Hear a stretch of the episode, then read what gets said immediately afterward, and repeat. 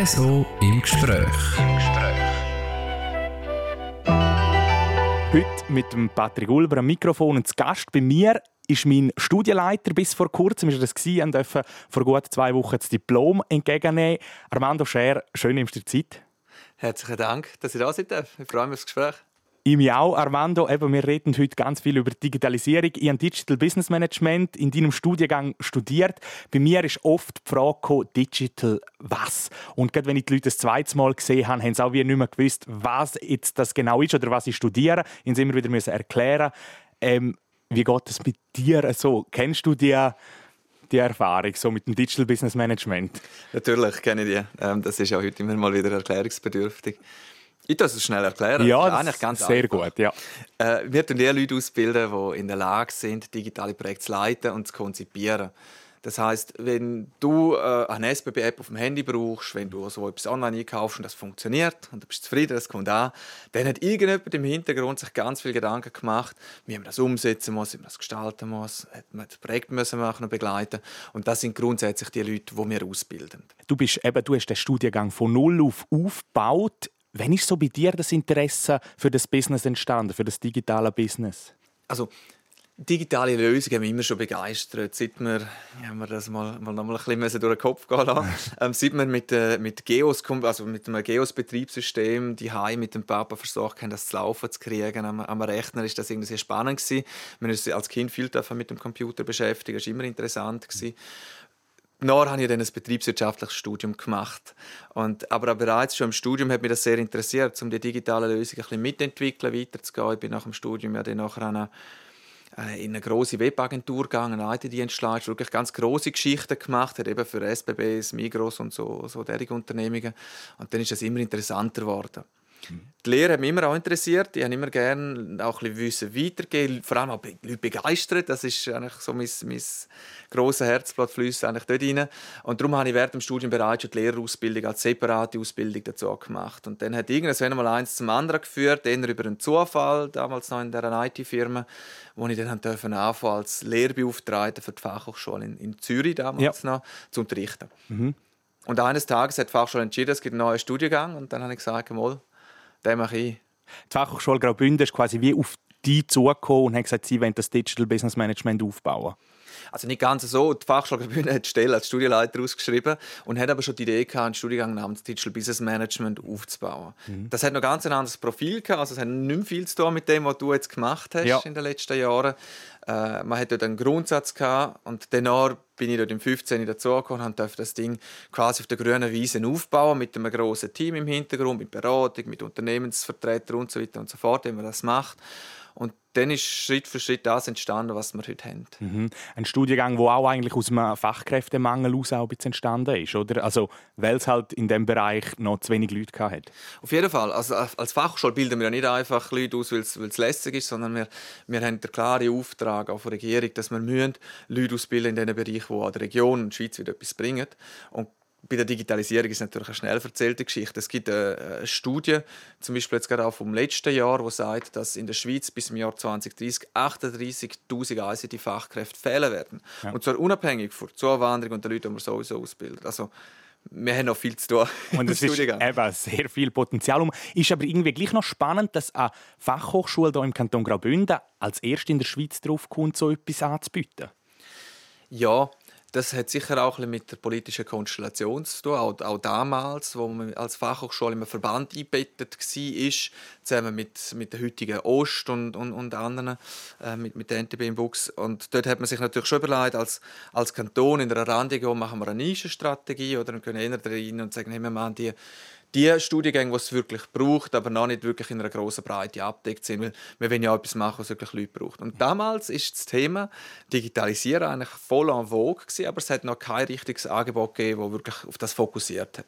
Darum hat man das so umgesetzt. Mhm. Ist ja auch ein bisschen so das Ziel der Fachhochschule Graubünden, ein bisschen Nischen abzudecken, oder? Ja, ja, also es ist natürlich, wir können wir, nicht nur Nischen, natürlich, wir können das abdecken, was, was die Unternehmungen da brauchen.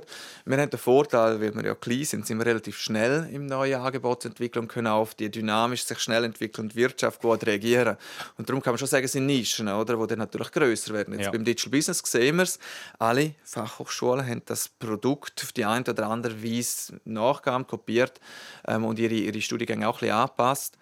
Ähm, was ja eigentlich gut ist. Oder? Wir müssen dringend in, in Ja. der Schweiz so Leute ausbilden. Aber man darf auch stolz darauf sein, eben wenn man etwas aufbaut, das nachher überall ein bisschen nachkopiert wird. Das ist schon ein schönes Gefühl. Ja, also ich bin sehr stolz darauf. es es macht es natürlich nicht einfacher, Ja.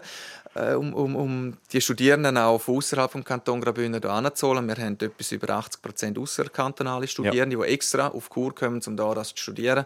Und auch das macht mich natürlich stolz, oder? Dass, wir, dass wir die wirklich begeistern können, hier anzukommen, bei uns zu lernen und das, das Wissen wieder zurückzutragen. Idealerweise bleiben sie da, ähm, aber die meisten werden natürlich dann wieder zurückgehen und das Wissen mit. Genau, du hast es gerade ein bisschen angesprochen. Es sind 80 Prozent Außerkantonale, die hierher kommen, den Studiengang absolvieren und dann wieder gehen. Die Nachhaltigkeit für den Kanton die ist noch ein bisschen zu klein, oder nicht, dass man die Fachkräfte wirklich halten kann. Das glaube ich nicht. Äh, Man muss, man muss sich schon bewusst sein, als Fachhochschule ähm, kann man in der Schweiz nicht bestehen, wenn wir irgendwie nur die Leute aus unserem, aus unserem Kanton, wir, wir haben 200'000 Leute im Kanton, Ja. damit kannst du keine Fachhochschule, vor allem auch nicht mit Studiengängen dieser Qualität und dieser Größe führen. Du musst dann auch Finanzen haben, das kann ich dann auch mit den Studierenden, die werden ja dann auch entschädigt. Und dass das funktioniert, brauchen wir eine gewisse Größe und darum brauchen wir auch die außerkantonalen Studierenden. Übrigens auch die Dozentenschaft, die aus der halben Welt kommt. Genau. Und was was das Bleiben betrifft, wir haben viele Studierende, die bleiben. Ich habe jetzt leider gar keine Zahl dazu, um das, um das zu unterlegen. Wir haben viele Studierende, die bleiben. Am Ende des Tages müssen auch nicht alle bleiben, nur die Guten. Oder? Ja, natürlich, das ist so. Nein, aber sind vielleicht auch so die Rückmeldungen aus der Wirtschaft? Seit 2016 ist der Studiengang das erste Mal angeboten worden. Jetzt sind wir sieben Jahre später. Was hast du so für Rückmeldungen auch gekriegt? Vielleicht jetzt gerade auch ein bisschen aus dem Kanton? Eigentlich sehr positiv. Also dort, wo ich, wo ich natürlich vernetzt bin mit Unternehmen in der Region, die, die haben mit Freude zum einen ihre ehemaligen Lehrlinge zu uns geschickt, in Teilzeitpensen oft. Ja. Das heißt, schon während dem Studium können die Studierenden eigentlich einen Wert für ihre Unternehmung bieten, ähm, wie, wie wir schon einige kennen, oder, die das so machen. Ähm, und dann natürlich viele bleiben dann nachher. Also da haben wir, und das sind ganz unterschiedliche Unternehmungen. Oder? Da haben wir regionale Banken, wir haben, wir haben äh, Biotech-Unternehmen, wo, wo Studierende anstellen auch nachher. Wir haben Agenturen, die einen Haufen Leute anstellen. Und das ist mega lässig. Und Das ist, also mich freut, also das ist auch mein persönliches Ziel. Ich, ich könnte ja in Zürich oder in St. Gallen arbeiten Ja, und etwas machen. Aber da etwas aufzubauen, geht in die Ausbildung, die da bleiben oder? und da nachher Wert schaffen, oder? Das, hat, das sind multiplizierende Faktoren, die am Ende des Tages dazu führen sollen, dass das halt auch für, für künftige Generationen da tolle Arbeitsplätze gibt. Ist das vielleicht auch ein bisschen der Reiz gewesen, um es eben hier im Kanton Graubünden zu machen und nicht irgendwie in einer Stadt Zürich oder in Bern oder in Basel? Also für mich persönlich, natürlich, ich bin da aufgewachsen. Ja. Die, äh, die Gelegenheit zu haben, das Wissen, wo, wo ich mir in, in St. Gallen, in Zürich, im Ausland dürfen aneignen ähm, da irgendwas einzusetzen und da Mehrwert zu schaffen, ist natürlich erstens eine riesige Chance, es ist auch eine gewisse Ehre, dass man das darf. Äh, gerade so viele Gelegenheiten gibt es noch nicht heute. Äh, und auf der anderen Seite ist das, ist das wirklich toll, oder? Also da kann man mit, eben, mit Herzblut kann man das umsetzen. Und, Wir sind schon ein bisschen abgeschweift. Ich möchte noch mal ein bisschen zurückkommen darauf, wie ist der Studiengang entstanden oder eben einen Studiengang aufbauen von null. Was sind so da die ersten Vorgehensschritte, wenn jetzt vielleicht in drei Phasen müsstest du einteilen bis zum ersten Studienstart? Wie geht man da vor? Also wir haben natürlich einen ausführlichen Prozessplan. Ja, natürlich. Das, wie man es so macht. Ähm, aber grundsätzlich ist zuerst mal wichtig, dass es das Bedürfnis da ist von der Wirtschaft. Also das klärt man ab, das man quantifizieren. Die lokale Wirtschaft muss ein Bedürfnis haben. Wir müssen die Leute wählen, die müssen bei uns einen Mehrwert bieten. Wir haben heute noch keinen ähm, noch kein Studiengang oder kein Angebot, das das abdeckt. Und dann ist das Bedürfnis da. Das tut man quantifizieren mit Fachberatung etc. Und dann nachher geht es natürlich darum, das aufzubauen, dann fängt man Inhalte zu machen, lässt sich das absegnen. Wir haben verschiedenste Gremien ähm, mit, mit Hochschulleitung, Hochschulrat, Regierung und so weiter und so fort, wo alle natürlich auch einen legitimen Anspruch haben, da sich einzubringen. also es spielen extrem viele Faktoren mit. Es sind eben neue Themen, die behandelt worden sind. Wie schwierig ist es vielleicht in so einer Phase auch gewesen, um die richtigen Dozierenden zu finden? Ich nehme, das ist nicht so einfach, weil es wie etwas Neues ist. Absolut. Also das ist und das ist auch heute sicher noch die grösste, oder eine der grössten Herausforderungen, ist, die richtigen Leute zu finden. Eine eine Fachhochschule, du weißt, das ist, das ist People-Business. Ja, da geht es um die Menschen. Du kannst, du kannst auch einen noch so äh, gut ausgebildeten Professor vor dir haben, wenn der dich langweilt, zum Beispiel, dann Ja. bringt es wenig. Ja. Ich glaube, für so einen Studiengang ist es entscheidend, dass man sehr ein gutes Netzwerk in der Wirtschaft hat als Studienleiter. Dass man sich die richtigen Leute aus der Privatwirtschaft rausholt und, und die kann motivieren, engagieren, nebenher, neben ihrem Job in der Wirtschaft, das Wissen auch weiterzugeben. Mhm. Und das behaupte ich zumindest, ist es da sehr gut gelungen. Einfach weil, weil wir gute Netzwerke haben in der Wirtschaft, ähm, innerhalb der Schweiz und auch darüber hinaus. Mhm, da ist auch du wirklich als Armando Scher dürfen sagen, hey, mal, der weiss ich, der wäre gut in diesem Bereich und hast den anfragen so quasi? Also bei den Lehrbeauftragten, das macht etwa 52 Prozent von unserem Studiengang aus, das sind die Dozierenden, die nicht fest angestellt ja. sind, sondern immer nur für ein Semester, für ein Modul neben nebenher arbeiten. Dort bin ausschließlich ich dafür verantwortlich, wer das denn macht. Mhm. Und dort habe ich mein Netzwerk oder die, die anderen Dozierenden in ihr Netzwerk, die können wir die reinholen. Und das ist wirklich mega lässig. Also da kann man ehemalige Mitarbeitende, oder, die sind ja. dann heute CEOs von ihren Unternehmungen etc. Und die kann man motivieren. Weil für die ist es natürlich auch in der eigenen Firma das Interesse, ihr Wissen wieder weiter zu verbreiten, zu vermitteln, Leute auszubilden. Und die das dann auch sehr begeistert und motiviert. Das ist dann nicht einfach Lehre, weil ich muss Lehre machen, sondern weil die haben richtig Bock, was zu machen. Mhm. Ist aber gleich auch noch also ist eine riesige Verantwortung, denke ich, denn du entscheidest mal die Wille. Hat es also Situationen gegeben, vielleicht von Dozierenden, die du geholt hast, wo nachher hast du sagen, hm, das ist jetzt weniger gut gelaufen?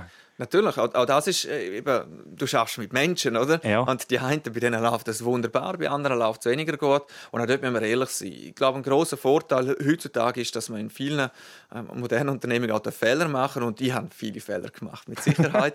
ähm, die Frage ist, wie geht man damit um? Und gerade bei den, bei den Leuten, die man für so ein Modul anstellt, da haben wir zum Glück ein sehr gutes Verhältnis zu den Studierenden. Die geben sehr schnell Feedback, ja. wenn etwas nicht gut ist. Also das, das kriege ich sehr schnell und sehr direkt. Und da kann man meistens gut reagieren. Und wenn es wirklich nicht klappt, dann haben wir jetzt gerade bei den Lehrbeauftragten der, der große Vorteil, dass die eben immer nur für eine Durchführung mhm. angestellt sind und dann kann man miteinander zusammenhocken und dann findet man vielleicht eine andere Lösung. Mhm. Also dann schaut man eigentlich Semester für Semester, wie es dann im nächsten weitergeht. So quasi. Wir sind immer noch ein bisschen beim Aufbau, wir reden noch ein bisschen auf den Aufbau. Jetzt möchte ich einfach von dir noch wissen. Du hast eben den Studiengang dann angefangen aufzubauen, bist dafür verantwortlich gewesen, hast dann im September 2016 das erste Mal Studierende begrüßen. Was ist das so für ein Gefühl, wenn du weißt, hey, die kommen jetzt das studieren, was ich aufgebaut habe? Also das ist äh, unbeschreiblich. Ich, ich weiß heute noch äh, die Wortwahl, die ich, wo ich, wo ich gewählt habe für die Begrüßung für die ersten paar Sätze. Ähm, das ist jetzt in Vorbereitung zu dem Gespräch ist mir das wieder durch den Kopf gegangen.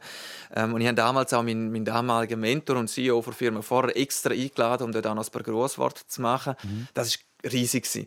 Du musst dir vorstellen, du hast ein Jahr lang Tag und Nacht geschafft und das sind jetzt halt wahrscheinlich schon die, die 43 Stunden Woche gewesen, auf den Moment an die Leute zu begrüßen und dann ist losgegangen. Das ist auf der einen Seite eine riesen Erleichterung gewesen, dass es so wie geklappt hat ähm, und auf der anderen Seite ähm, halt äh, wirst du auch erst recht bewusst, wenn du in die erwartungsvollen Gesichter schaust, von diesen 36 Leuten vor dir, die sich entschieden haben, ihre Zukunft, Karriere eigentlich in deine Hände zu legen oder die Ausbildung dafür.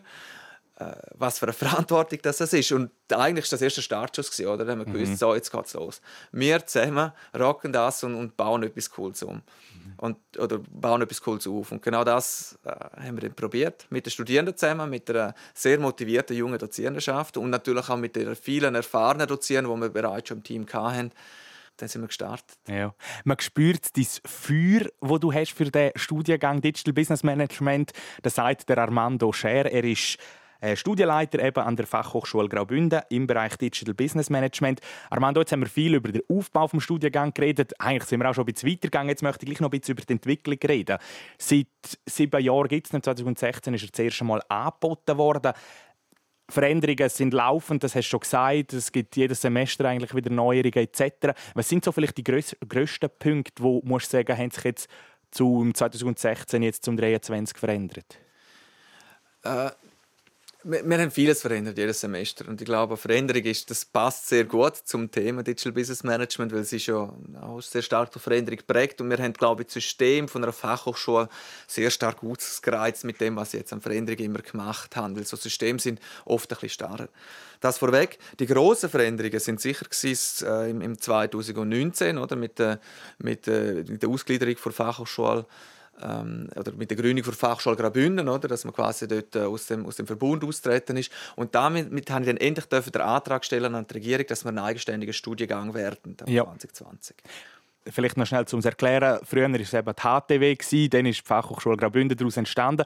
Und ein eigener Studiengang heisst ja eigentlich, dass es wirklich den ein Bachelor of Science in Digital Business Management ist. Vorher war es ein Bachelor of Science in Information Science. Äh, jetzt ist es ein eigenständiger Studiengang, ein eigenständiger Bachelor-Studiengang. Das ist so die grösste Entwicklung, die du vielleicht auch angesprochen hast. Wie sieht es mit den Studentinnen und Studenten aus? Du hast auch gesagt, im 16 hast du mit 36 angefangen. Wie viel hast du jetzt im September 23 begrüßen? Ähm, also die Studierendenentwicklung ist sicher auch eine grosse Veränderung. Vielleicht ganz kurz zu dem ja. Kommentar vorher. Die grösste Veränderung ist, glaube ich, nicht der Titel. Der Titel, der schreibst du einmal beim Bewerben drauf und dann ist das gewesen. Ich glaube, die grösste Veränderung ist, dass wir damit neue Inhalte können schaffen können. Wir dürfen unsere eigenen Majors jetzt machen. Wir haben am Anfang mit drei Wahlpflichtmodulen angefangen im Studium. Heute haben wir 14, wo sich die Studierenden dürfen auswählen dürfen. Ja. Das sind die grossen Veränderungen. Also die Individualisierung oder, vom, ja. Studienplan. Man hat wie noch ein breiteres Angebot im Studiengang drin. Genau, und man kann sich halt fokussieren auf die verschiedenen Sachen, die man nachher machen möchte. Gibt, hat er auch mehr Freiräume gegeben? Kann man das ein bisschen sagen? Ja, wir haben natürlich genutzt, die, die Aufstockung von einem Wahlpflichtmodul damit ein bisschen mehr Freiraum zu haben, weil wir die Wahlpflichtmodule viel schneller können planen und durchführen Und da kann man halt aktuelle Themen aufnehmen, wie das Thema Blockchain, wo wir ja. aufgenommen haben. Oder wir haben das Thema zum Thema Datenschutz aufgenommen, wo das in, in Europa groß war, haben das dann wieder abgeschafft, weil wir es jetzt in der Schweiz und dann haben wir es anpassen können. Mhm. Und gerade so Sachen, wo man natürlich sehr gut kann auf aktuelle Themen reagieren. In dem Frühling wird es ein neues Modul zum Thema Mixed Reality Programmieren mit Unity. Das ist eine Programmiersprache und die Studierenden dürfen jetzt zuerst mal wirklich auch lernen, wie man für die Headsets, ja, die virtuellen ja. Headsets, darf Inhalt programmieren. Das haben wir bisher so noch nicht im Programm gehabt. Also das sind quasi Brillen, wo man vielleicht besser kennt. Die ja, genau, da die, die ganz komisch genau. aussehenden, wo du sehen musst, ein Alien nachher. Das ist ein Thema, das wird uns beschäftigen in den nächsten mhm. Jahrzehnten. Und wir versuchen jetzt dort auch mit den Studierenden zu experimentieren und, und eben auch selber dazu zu lernen. Mhm. Das ist eben auch eine Frage, die ich mir aufgeschrieben habe. Digital Business Management ähm, umfasst extrem aktuelle Themen, KI, du hast es jetzt gerade angesprochen, ausgeführt. Es gibt immer Sachen, wo du bist voll am Puls. Wie schwierig ist es auch, das schnell den umzusetzen? Ich nehme an, du müsstest eigentlich wie beim, schon vor dem Trend sein quasi und schon wissen, ah, das kommt dann, das müssen wir dann einführen. Das ist sicher eine der äh, spannendsten Sachen an, mhm. an, auch an meinem Job zum Gefühl in alle Richtungen aus, auszubreiten. Wir, dass man auch nicht Sachen machen, wenn die nichts bringen. Man muss auch nicht auf jeden Trend aufspringen. Und wir sind ja auch verantwortlich dafür, dass man die Sachen wissenschaftlich basiert umsetzt. Also jeder Hype muss nicht behandeln auf die richtigen. Eine Sache, die wir jetzt im, im Frühlingssemester zum Beispiel auch machen, ist das Thema AI Ethics. Ja. wo wir jetzt aufgreifen, also ethische Themen in der künstlichen Intelligenz, die werden uns behandeln und die kann man auch sehr gut wissenschaftlich basiert anschauen. Mhm. Also eine klare Antwort kann er nicht geben. Ich habe natürlich viele Fühler in die Wirtschaft rein. Ja. Wir haben ganz gute Dozierende, die mit neuen Themen auf uns zukommen und dort lassen sie eigentlich einfach gut zu. Und dann tun wir abwägen. Und wir haben ein cooles System mit diesen Wahlpflichtmodulen. Jawohl. Wir bieten immer ein bisschen mehr, als es braucht. Und die Studierenden wählen, was sie machen wollen. Mhm. Ähm, und am Ende des Tages ist es eigentlich auch dort, oder der Kunde in dem Sinn, also der Student, Studentin, darf entscheiden, was will ich machen und das tun wir dann durchführen und der Rest nicht. Jawohl. Also sehr spannend, eben, wie sich das Ganze entwickelt, wie ihr da das auch aufbaut. Wir kommen nochmal schnell darauf zurück, auf die Anzahl Studierender. Eben, 2016 mit 36 angefangen, jetzt 2023, gerade vor ja, einem Monat rund, die Neuen begrüßt. Wie viele sind es dermal gewesen? Dermal sind es 53 neue Studierende, die wir angefangen haben. Mhm. Im 2016 sind es genau 36 gewesen. und zwischen denen sind es jedes Jahr 80 gewesen. Okay. Das heisst, wir haben, wir haben eine Studierendenschaft ähm, von etwa 200 bis 250 Studierenden. Das oszilliert ein bisschen. Da hat es verschiedene Faktoren. Ja. Corona zum Beispiel etwas, das jetzt gerade dazu geführt hat. Oder dass viel mehr Studierende Teilzeit studieren. Darum haben wir jetzt auch eine volle Teilzeitklasse, ein bisschen weniger Vollzeitler. Ja. Äh, also das Mengengerüst ist, wir haben sieben Klassen, die wir führen, mit eben, eben zwischen 200 und 250 Studierenden. Wir haben etwa 77 Dozierende, die jedes Jahr im Einsatz stehen und wir führen rund 105 Module durch. Mhm. Was glaubst du, sind die Gründe, dass es jetzt dieses Jahr wieder ein bisschen weniger sind? Eben, ganz, das ist ganz, das hat einen Haufen dazu getragen. Das eine ja. ist eben, die Studierenden wollen mehr Teilzeit studieren. Mhm. Wir haben eine starke Konkurrenz natürlich mit, äh, mit den ganzen Wirtschaftsinformatik-Studiengängen, ja. die jetzt auch Vertiefung in Digital Business anbieten. Die sind zwar inhaltlich nicht gleich, aber vom Branding her ist das relativ angenehm. Wir haben sicher den Nachteil, dass wir in Chur relativ weit weg sind mhm. von, von den meisten Studierenden, viel mehr pendeln also da kommt ein Haufen zusammen, der dann nachher dazu führt, dass mal im einen Jahr ein bisschen mehr, im anderen ein bisschen weniger sind. Mhm. Ähm, du hast gesagt, aber den Standortnachteil hat man ein bisschen, aber Graubünden ist ja irgendwie gleich auch attraktiv für viele Studierende, weil die Landschaft, die wir hier haben, mit Bergen, Skifahren etc., das kriegst du irgendwie vielleicht schon nur hier in Graubünden. Das ist auch ein Vorteil. Absolut. Also bitte ne, nimm mich da nicht zu ernst, wenn ich mhm. Standard Nachteile rede. Ähm, ich, ich glaube, wir haben unheimlich viele Sachen, die für unseren Standard sprechen. Ja. Genau, wir haben die Natur, wir haben die Umgebung. Und ich glaube, auch mittelfristig wird das ein unheimliches Asset sein, ein unheimlicher Vorteil sein, weil gerade die Jungen sich ja auch sehr viel bewusster sind äh, mit, mit ihrer Umwelt. Die legen auch einen größeren Wert darauf, nebenher sich auch können zu erholen etc. Es ist einfach so, dass äh, heute Studierende auch sehr stark einfach optimieren müssen. Mhm. Oder die haben, die haben ganz andere Kostenstruktur, als wir es haben. Wenn man nur schon schaut, was für Geräte die brauchen, das kostet alles viel ja. Geld. Dann möchte ich vielleicht auch noch die Hause wohnen oder ich möchte nicht unbedingt eine neue Wohnung haben. Mhm. Oder ich möchte zumindest können pendeln und für das können wir jetzt auch Anpassungen machen. Also ab nächstem Herbst kann man auch für ein Vollzeitstudium wunderbar von Bern nach Chur pendeln, wenn ja. man das möchte. Ähm, ab dem 6.30 Uhr am Morgen habe ich ausgerechnet. Also das geht schon. Ja. Ähm, vielleicht noch, wir haben jetzt viel über den Studiengang geredet. So als letzte Frage dazu noch, wo siehst du deinen Studiengang Digital Business Management in zehn Jahren? Wir haben heute über 200 Absolventinnen und Absolventen auf dem Markt. In zehn Jahren werden es an die 500 sein. Die 200, wenn man schaut, was die heute machen, die haben heute schon eigentlich einen, unheimlich spannenden Werdegang hinter sich und, und machen einen Einfluss, einen Impact auf unsere Wirtschaft und auf unsere Gesellschaft. In zehn Jahren wird das noch viel größer werden. Mhm. In zehn Jahren werden wir richtig gut sehen, was für einen Einfluss dass unsere, meiner Meinung nach, ganz gut ausgebildeten Leute auf unsere Digitalwirtschaft haben. Und das wird immer schöner sein, dann nachher wirklich die erfolgreichen Absolventinnen und Absolventen wieder einladen zu können. Wir haben in dem Semester der erste Absolvent, der dann nachher noch Master gemacht hat, der bei uns auch bereits schon wieder im Thema Digital Finance unterrichten Und ich glaube, in zehn Jahren sind wir ja. der Studiengang, der so ein bisschen die digitalen Masterminds, wenn man das sagen darf, ausbildet schweizweit und man das eben auch entsprechend weiß. Mhm.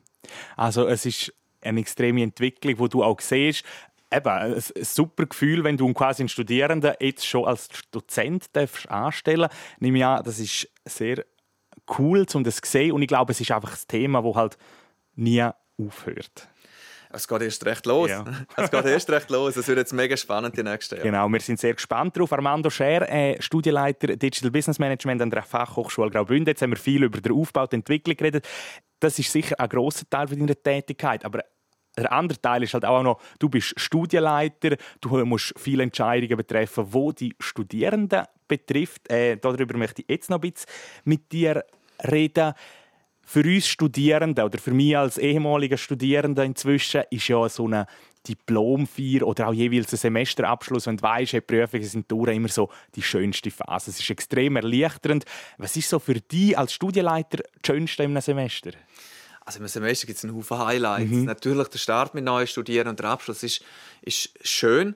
Äh, das ist natürlich der Lohn, den die Studierenden entgegennehmen und der Start mit den Erwartungen in den Gesichtern. Das ist etwas, was mich auch sehr anspornt, oder, um, um, um wirklich was Gutes zu machen. Für mich persönlich sind die schönsten Erlebnisse eigentlich die, wo, wo, wo, wo ich oder mein Team, wo wir es schaffen, um für die Studierenden bleibende Erlebnisse zu schaffen. Ja. Sei es äh, einen coolen Ausflug mit einem Dozent in eine, in eine Unternehmung oder im Frühlingssemester, jetzt dieses Jahr bin ich zusammen mit Studierenden nach Kopenhagen geflogen, zu einer Partnerhochschule und dort einmal reinzulaufen ins, in, ins Lego-Büro, wo die digitalisieren ja. oder äh, in eine IoT-Firma und zu sehen und gemeinsam zu erleben mit den Studierenden, was Digitalisierung alles kann. Das, das sind für mich persönliche Highlights. Und dann bist du auch dort und siehst, wenn die Leute begeistert sind und am nächsten Morgen vor dir hocken mit vielleicht ein bisschen müden Augen, dann weißt du, äh, die haben etwas erlebt, das nehmen die mit über das Studium hinaus, die haben Freundschaften geschlossen, die haben Beziehungen aufgebaut. Ja. Und das sind so ein bisschen, also an dem zehre ich dann gerne, wenn es dann einmal ein bisschen strenger wird. Ja, das glaube ich. Äh, du hast es gerade angesprochen, man sieht extrem viel Neues. Auch du, wo schon ein riesiges Wissen hast, wo doktoriert hast, ähm, schon so viel weiß, auch für dich immer wieder Neues, wenn du in so ein Büro reinkommst von Lego etc. Jeden Tag. Ja. Jeden Tag. Es wär, sonst wäre es langweilig. Und äh, ob ich so viel weiß oder nicht, das würde ich jetzt in Frage stellen. Ich glaube, ich habe die grosse das große Glück, dass ich an einem Ort arbeiten darf, ich jeden Tag viel Neues dazu lernen darf und auch immer mal wieder erfahre, wie wenig dass ich eigentlich zum Thema XYZ weiß. Sehr spannend, dass das ein Studienleiter sagt. Äh, Armando, es gibt aber einem Studium auch weniger schöne Momente. Ähm, man merkt es selber, man fährt vielleicht bei uns in der Klasse rund 40 Leute sind wir gewesen, sind dann immer wieder Leute ausgeschieden. Wie schwierig ist das vielleicht auch mal jemandem zu sagen, hey, sorry, es langt nicht, wir müssen die austragen oder exmatrikulieren aus dem Studiengang. Das sind wahrscheinlich dann die schwierigen Situationen oder die weniger schönen. Ja, das sind sicher nicht die Situationen, wo man will. Ich mache den Job, um, um junge Menschen zu begeistern und ihnen mhm. zum, zum einem erfolgreichen Karrierestart zu verhelfen. Das, das schlägt mein Herzblut. Natürlich ist das das ist nicht das, was man will. Auf der anderen Seite, wir haben ein Angebot, das wir schaffen. Wir haben ein Versprechen gegenüber der Wirtschaft abgegeben, dass die Leute, die mit unserem Diplom rausgehen, äh, gewisse Sachen können. Und an dem messen wir alle. Ja. Und wer das so nicht leisten kann, äh, der darf den Titel am Ende nicht tragen. Und das ist auch ein Teil von meinem Job. Mhm. Das ist kein schöner Teil. Ich bin aber überzeugt, das ist ein Teil, wo da kann man auch ein bisschen zeigen, dass man den Menschen ernst nimmt und gerade so schwierige Gespräche einfacher macht. Also ich glaube, dort, dort kann man auch ein bisschen zu Hochform auflaufen, wenn es schwierig wird, ja. um, um, um, um das irgendes Jahr zu einem guten Abschluss zu machen. Ein Studium ist nicht der einzige Weg, um Erfolg zu haben im Leben. Mhm. Eben, das sind so die Momente, wo vielleicht ja, nicht ganz so schön sind, sagen wir jetzt mal. Ähm, ich möchte gleich noch mal, wir bleiben bei den schönen Momenten. Es ist doch einfach schöner darüber zu reden. Ich möchte von dir jetzt noch wissen, du bist seit sieben Jahren, gibt es den Studiengang Digital Business Management. Gibt es so eins, eine Zeit, wo du denkst, wow, die ist richtig cool gewesen, oder das ist so eins meiner grössten Highlights. Du hast gesagt, es gibt auch viele schöne Momente, aber gibt es so vielleicht eins? Ich glaube, ich könnte das nicht in ein Thema zusammenfassen. Ja, die Zeit, ich glaube, die Zeit vor Corona war wunderschön, weil mhm. wir sind sehr nach bei den Studierenden waren. Wir haben eine sehr persönliche Beziehung gehabt. Die Studierenden haben sich unheimlich intensiv in, in das Studium eingebracht. Mhm. Das Studium, wie es heute ist, ist auch so, weil sich Studierende eingebracht haben. Und dort haben wir ganz viele schöne Erlebnisse ja. gehabt. Oder eben gemeinsame Study-Trips, Ausflüge, ähm, Erlebnisse im Modul oder dann nachher das Erlebnis zu sehen, ähm, wie das, das Studierende nach dem Studium einfach gewaltige Karriereschritte machen. Das sind Sachen, die, die fühlen mich schon mit Freude. Mhm. Und jetzt nach Corona, im Moment habe ich eine riesige Freude an der neuen Klasse, ja. wo, wo quasi wir das Ganze auch ein bisschen anders neu dürfen erleben und dort finde ich, schaffen wir es auch wieder, zum, zum so ein bisschen den Vibe noch mal ein bisschen zurückzuholen, weil die Zeit zwischendrin ist nicht nur für die Studierenden, sondern natürlich auch für uns als Hochschule sehr anspruchsvoll gewesen. Mhm du hast vorher angesprochen, so vor Corona hat man die äh, extremen Zusammenhalt gehabt. Corona könnte man jetzt natürlich noch mal ein ganzes Fass öffnen. Ich bin ein Student, der quasi mitten in die Corona-Pandemie eingestiegen ist. Ich muss sagen, mir hat es teilweise streng Online-Unterricht etc. Man ist vielleicht einmal weniger bei Sache und so weiter. Trotzdem hat es unseren Klassenzusammenhalt jetzt nicht unbedingt trübt, finde ich. Wir haben äh, einen extrem guten Klassenzusammenhalt. Wie siehst du das? Hast du aber trotzdem das Gefühl, es hat ein bisschen einen Abbruch so zum Gemeinschaftsgefühl?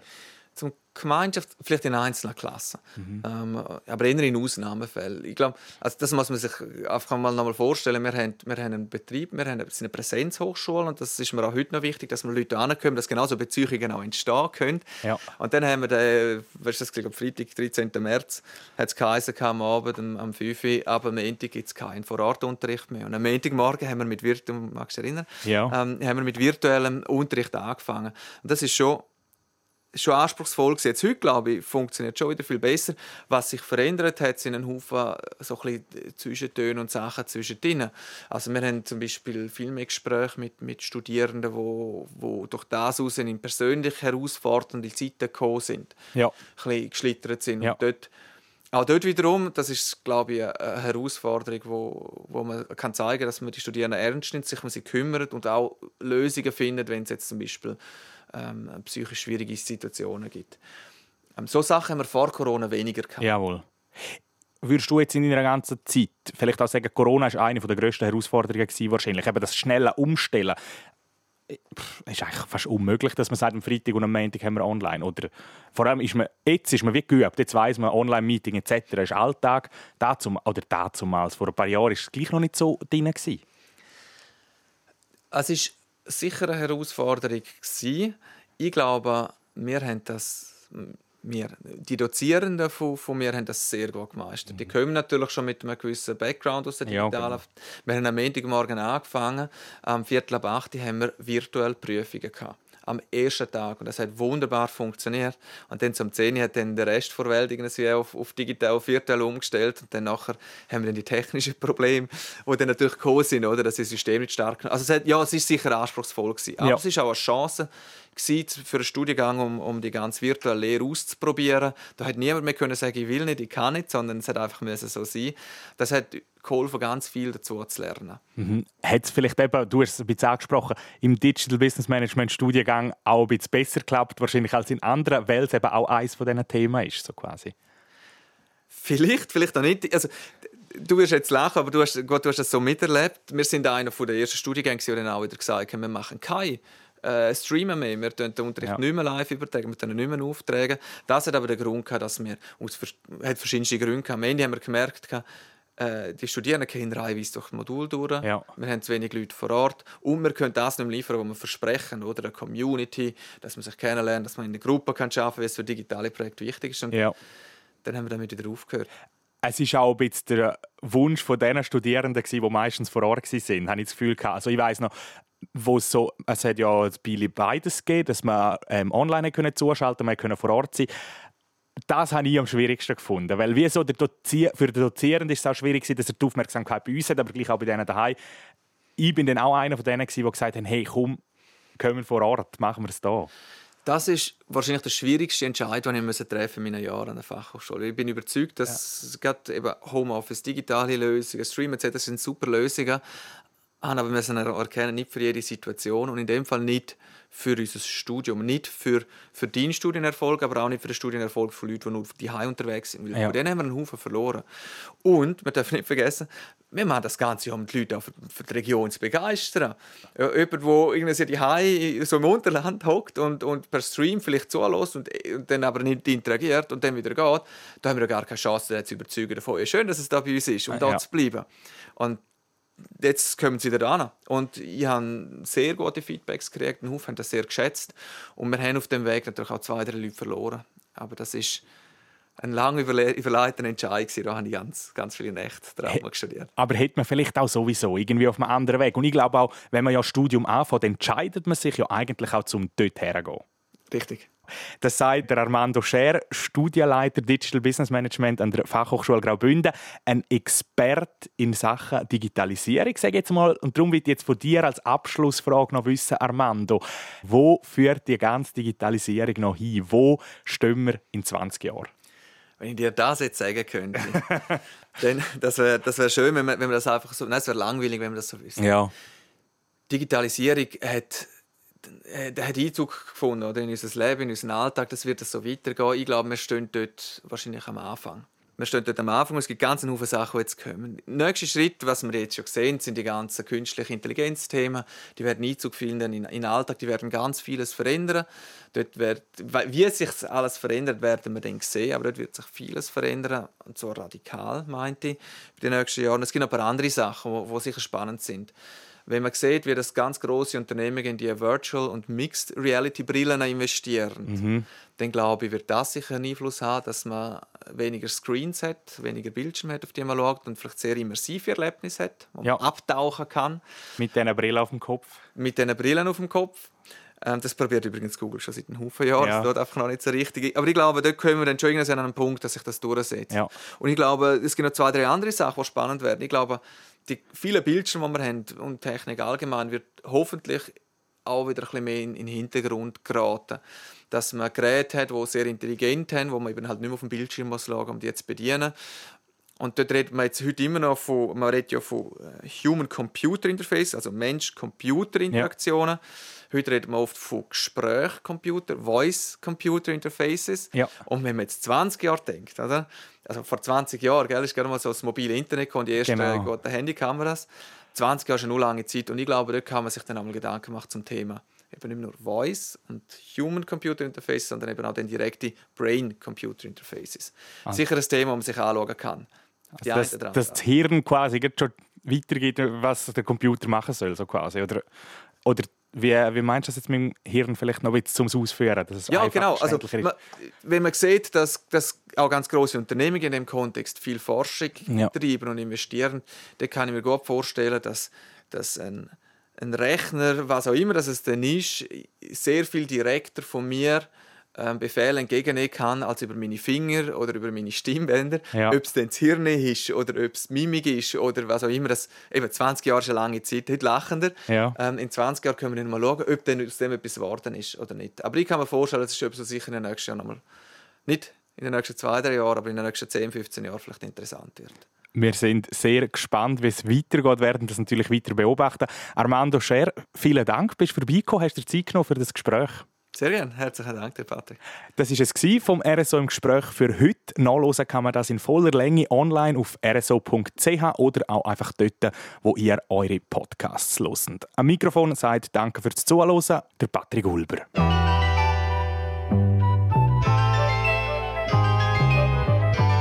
RSO im Gespräch.